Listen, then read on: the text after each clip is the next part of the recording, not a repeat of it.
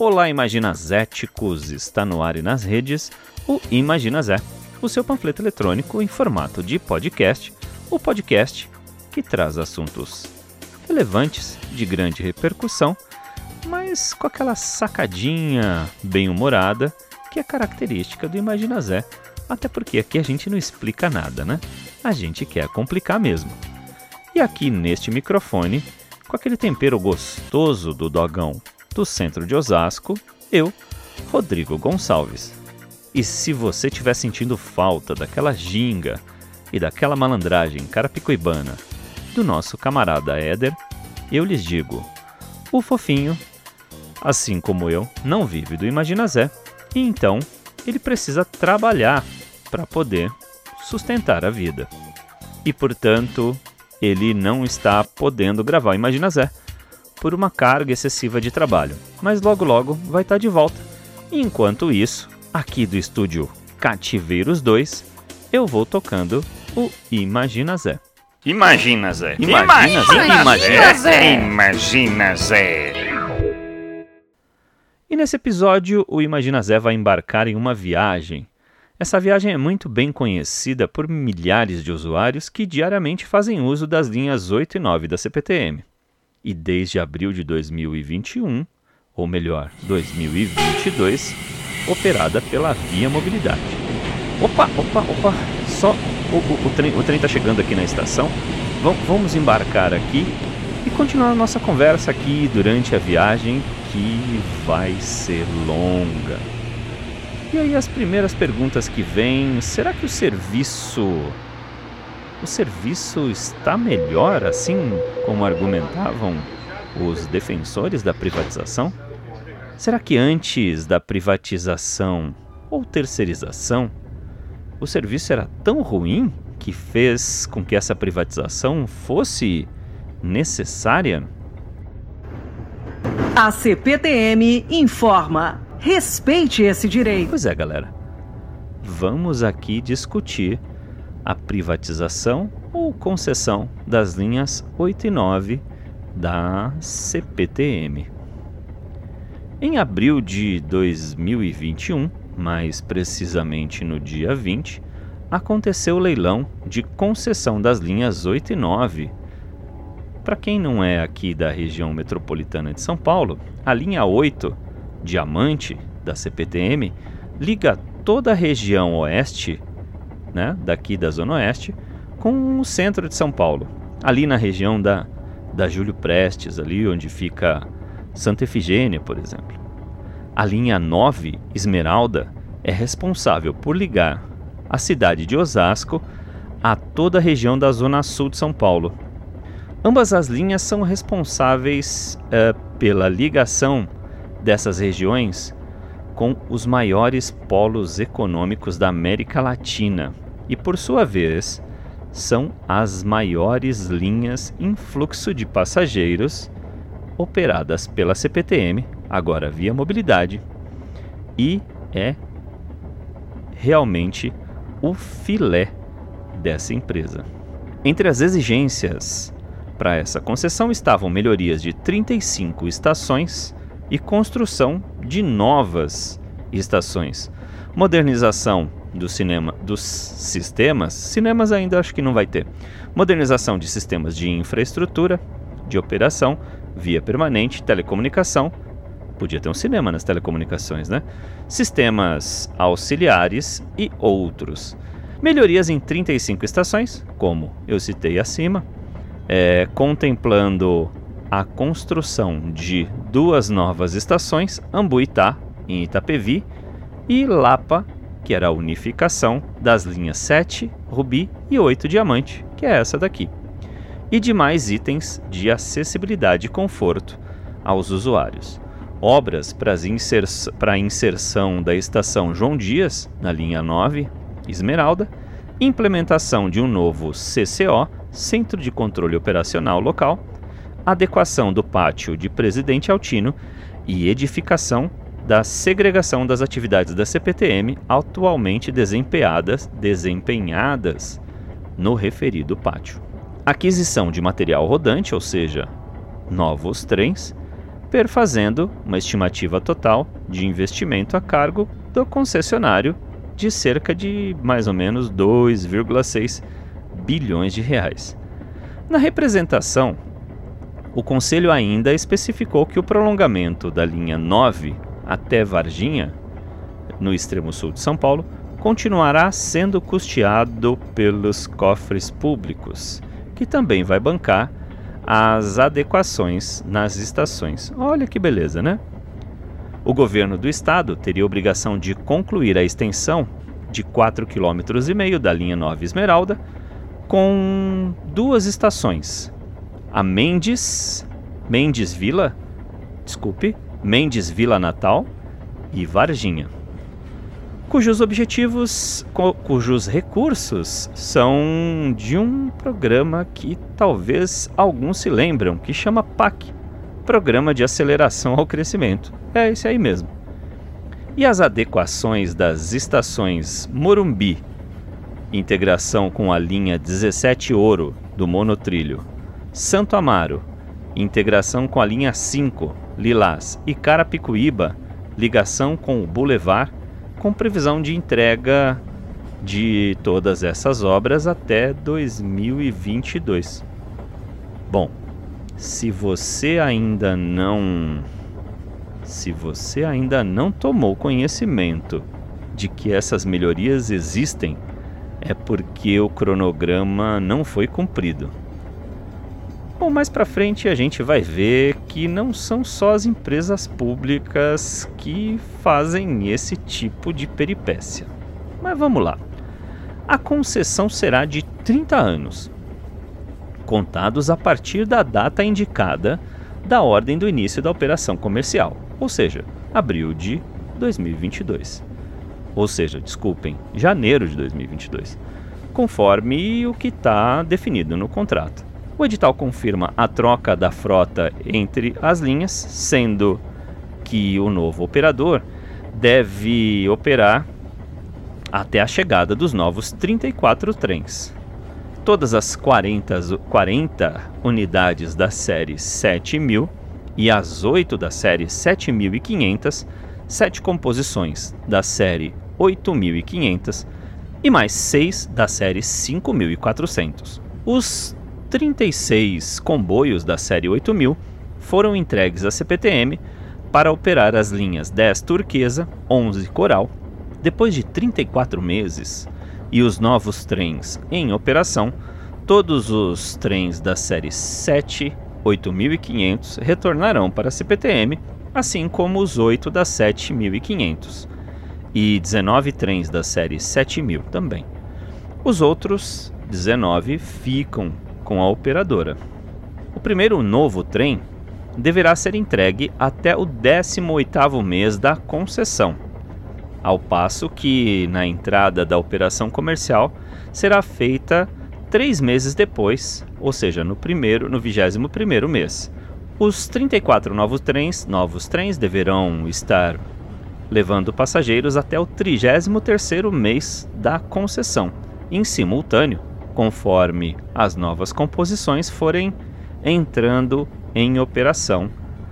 Os emprestados serão devolvidos à CPTM.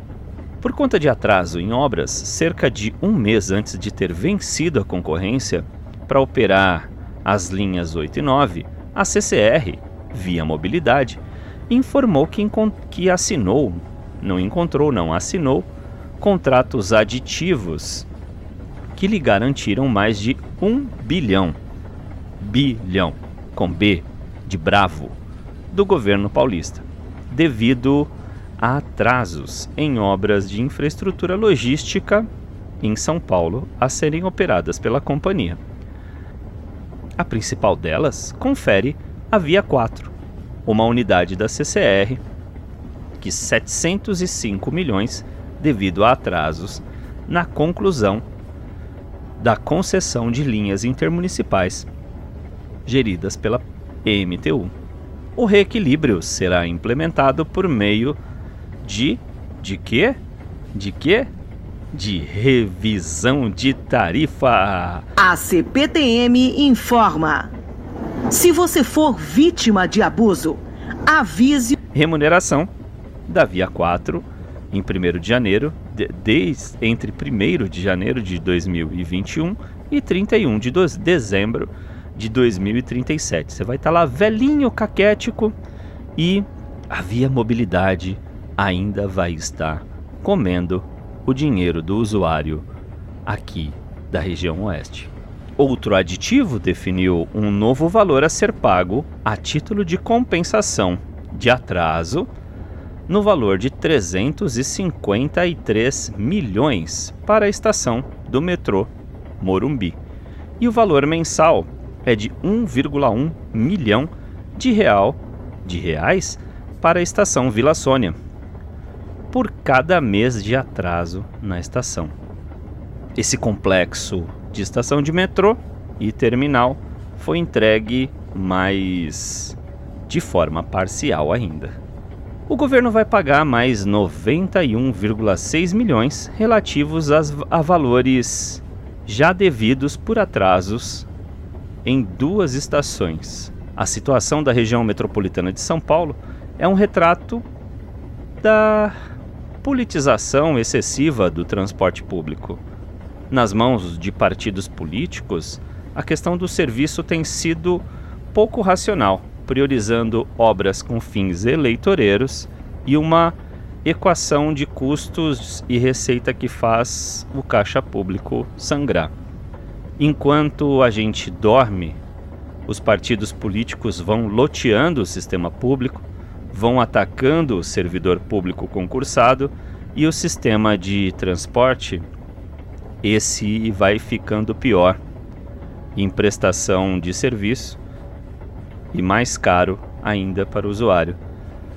Eu penso que quando um governador do estado entrega uma estação nova de metrô, desse sistema que uh, deveria ter sido entregue já há muitos anos, isso a gente tem obra do PAC, é uma coisa absurda. Eu acho que quando tem uma inauguração disso, o mínimo que a gente deveria ouvir é desculpa, porque é absurdo o que fazem na gestão pública. Mas vamos tocando aqui. A lógica da divisão de receitas, essa é muito legal. A lógica da divisão de receitas desse sistema é administrada por um caixa único e é pagar prioritariamente a concessionária, que no momento é a Via 4, que administra a linha uh, amarela e a linha lilás, e as linhas 8 e 9 da CPTM agora. A SPTrans, órgão do município de São Paulo, que repassa recursos para as viações de ônibus, e só lá no final o, a Companhia Metropolitano São Paulo, o metrô, e a CPTM. O que sobrar nessa conta, mais a receita dos bilhetes unitários, que é a única receita que vai direto para os caixas das empresas, esses podem ficar com eles. Somado às gratuidades que crescem ano a ano, há um enorme rombo, inclusive no metrô. Vai saber por quê, né? Já que a empresa pública não tem prioridade e não recebe junto com as privadas. E essa é considerada uma empresa não sustentável financeiramente. Estamos circulando com velocidade reduzida e maior tempo de parada por motivo de restrição operacional. Agradecemos a sua compreensão. A ineficiência das prestadoras de serviço, se sejam públicas ou privadas, reclamações contra a CPTM e agora com a contra a via mobilidade são recorrentes, sobretudo na demora para resolver problemas de décadas, como, como vias com velocidade reduzida, trens antigos ou, estação, ou estações mal conservadas. Com a concessão das linhas 8 e 9 para iniciativa privada, nós não conseguimos ver uma mudança nesse quadro de ineficiência. Pelo contrário, tivemos uma piora no serviço. Vemos as linhas que funcionavam relativamente bem na mão de uma da empresa pública, com problemas graves na má prestação de serviço, em períodos bastante curtos Não é possível passar uma semana sem que tenhamos problemas nessas linhas. Fica parecendo que a empresa simplesmente não sabe operar é, o sistema que se responsabilizou por contrato. Absurdo.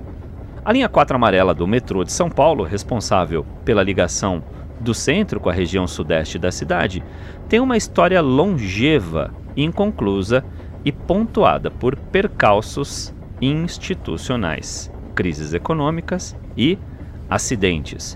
Agora também na linha laranja, você deve ter ouvido falar. O resumo da ópera expressa bem os consecutivos atrasos na entrega completa do projeto. Foi mencionado pela primeira vez em 1993. Teve obras iniciadas em 2004.